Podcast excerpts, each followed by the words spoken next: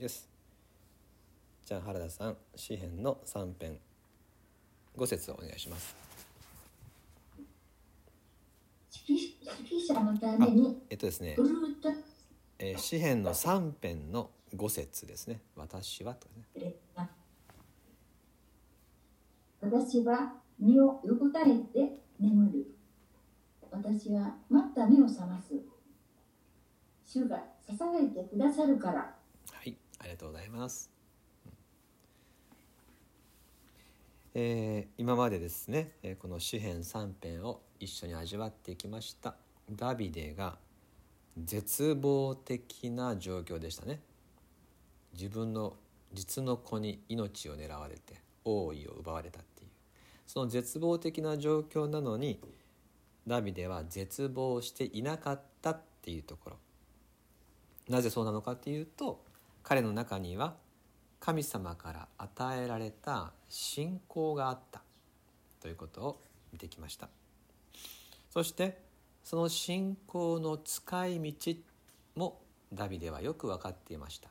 それを前回見ました。それは祈りです。信仰はどのように使うか。信仰は祈りのために使う。自分のすべての思いを神様に大胆に伝えると。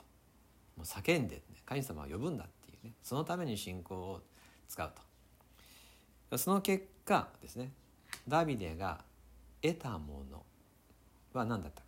絶望的な状況の中で信仰を働かせ神様に叫び祈った結果得たものが今日のところです。それはなんとですね睡眠なんですね。睡眠、安眠ですね。それをダビデは手にしてるんですよね。私は身を横たえて眠ると。また目を覚ます。主が私を支えてくださるから。彼はもう全部を主に明け渡して祈ったら横になったんですね。疲れてるからです。そして眠りについたわけです。眠れたんですね。だって追っ手が迫ってきてるんですよ。ダビデをどのように捕まえ殺そうかっていうこの、えーアブサロムっていうね、えー王の賢い賢者たちがどうやったらダビデをやっつけるかってことを考え抜いてる最中です、えーその中で彼はですね横になって眠るんです。眠っている間に恐ろしいことが起きるかもっていうふうにはもう思ってないんですね。明日何が起こるかってことを考えたら辛くて寝られん。っていうことがないわけです。私たちねそうですよね。あのなんで寝れないかっていうと寝てる間に何か起こることとかね明日待ってることを考えたらですね寝られなかったりするんですけどダビデはそうじゃないですね。こんな状況の中で彼は寝ちゃってるわけです。なぜなら彼には確信があるんです。それが主が私を支えてくださる主が私を支えてくださる。この信頼があるのでこんな絶望的な夜も眠れるわけですね。羨ましいですよね。どうしてこんな平安があるのかっていうと、えー理由は今まで見てきた通りです。第一にもう任せきる祈りをしたからです。あのこともこのことも神様に全部本音で祈ったんです。そういう祈りをしました。それから2つ目に彼は今までの人生で常に支えられてきたっていう記憶があるんです。そういう経験があります。この2つですね。ですからこれ私たちもあなんだって参考にしたいと思うんですね、えー寝れない時、えー明日が怖い時は第一にもう祈る。何でもかんでも本当の思いを神様にもうす叫ぶっていうかですね、えー明け渡す、えーダビデはね注ぎ出すっていう表現を詩編62編ではしてます。注ぎ出すっていう表現すごくいい表現ですもうここに私今コップに麦茶が入ってますけど注ぎ出すっていうことはこの中をですねもう全部ぶちまけるってことですよね。中も全部出しちゃうってことですよ、えー私たちの心ってねこんな麦茶みたいに澄んでないんですよ。上澄みの方は綺麗ですけどそこの方にはね私たちいろんなものがねドロドロ溜まってますこれは、ね、良くない感情もあれば人に言えないようなね、えー、記憶とかあとはものすごく大事なね願いとかいっぱいあるんですそこの方には。でもダビデの注ぎ出すって祈りの場合は上積みだけじゃなくってその奥底にある本当の悲しみや願いや不安やで人間的なドロドロした気持ちもそれも全部を神様にはもう出し切っちゃうってことです。そういう祈りをするのが一番。本音の祈りですよ。誰も聞いてませんからね。綺麗な祈りをする必要ないわけです。でこんなこと祈ったらいけないんじゃないかと思ったらしないでください。イエス様はお父さんに祈れって言ったでしょ？天の父よって。お父さんに祈るんですよ。何でも。一番。でもう一つは主がよくしてくださったことを思い出すんです。今までの人生もいつもイエス様が守ってくれたじゃないかと。あの時もこの時も主が支えてくれたなっていうことを思い出すことです。これが大事ですね。すると私たちはですねあ全部伝えたし今までもいつも神様はあの時もあの時も、絶望的な夜から守ってくれたなっていうことを思い出す時にあ大丈夫だっていうふうに思えるわけです。主が私を支えてくださるから、えー、このね「支える」っていう言葉なんですけれども調べてみると面白いことにですね生贄の羊に祭司が手を置く時の「手を置く」っていう言葉と同じなんですね2つ意味があるんですよ。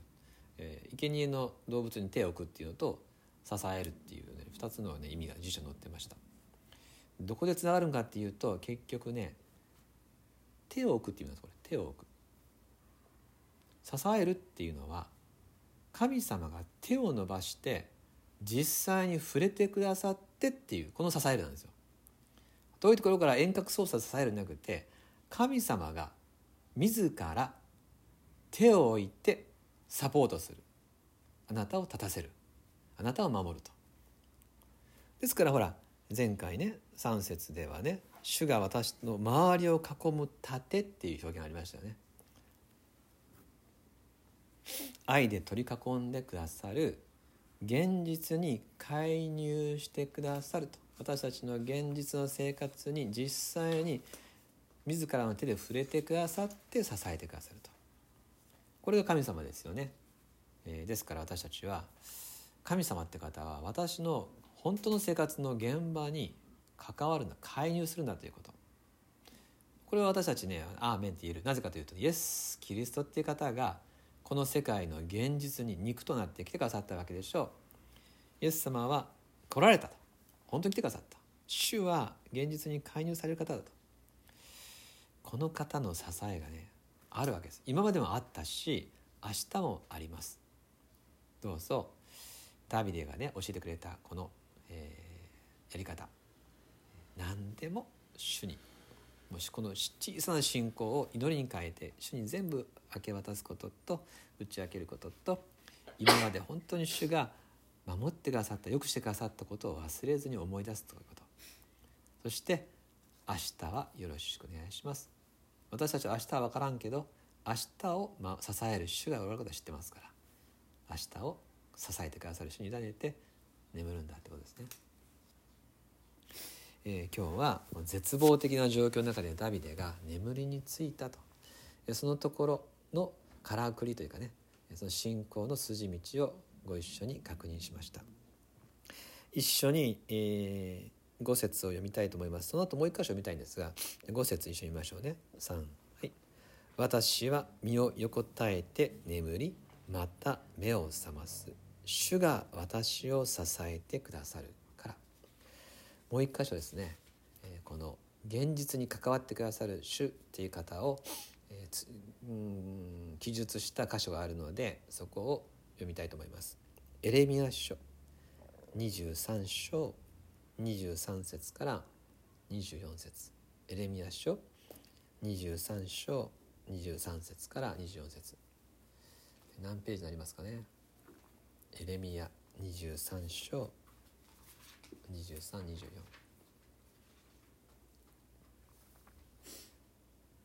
何ページですか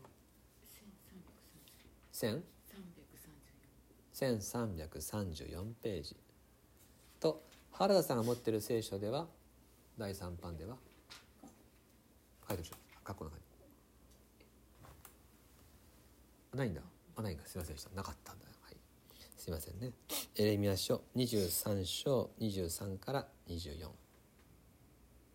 じゃあとっても素晴らしい言葉です、えー、じゃあ吉本さん読んでもらっていいですかね？エレミア書の。えっとねミュートになってないのかな？これ声出てないの？なんでだろう？あ、オッケー、オッケーです。オッケー。はい。エリミネーションの23章の23、24読んでください。はいはい。はい、はい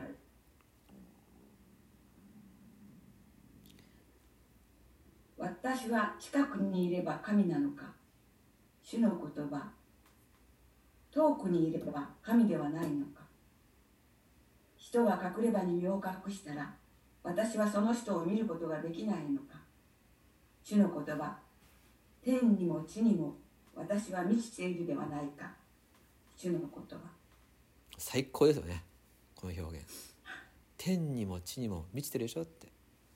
今私たち呼吸してるでしょ？酸素吸ってるでしょ？見見えないけど。でもこの酸素なかったら死んじゃうでしょ？包まれてるんですよね。主は満ち満ちて私たちを今も支えてくださってる方です。この方に全てを打ち明けてよくしてくださったことを忘れない人は安心して寝ることができます。一言お祈りします。天にも地にも私は満ちているではないか。天のお父様私たちは自分の見えるところでついつい全部を考え判断しますがあなたは今日も24時間私たちを生かし続け天にも地にも満ちて私たちを愛しくださっています。どうぞしっかり呼吸をするようにあなたの恵みを吸い込んでまたあなたにしっかりと思いを打ち明けながら安心して身を任せて夜眠るあなたの子供たちであらせてください。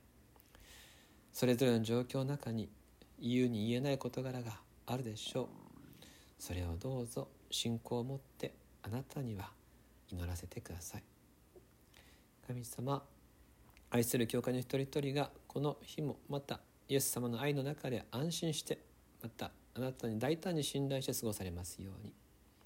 ひとときの祈りの時を感謝します。好きに主イエスキリストの名によってお祈りいたします。アーメン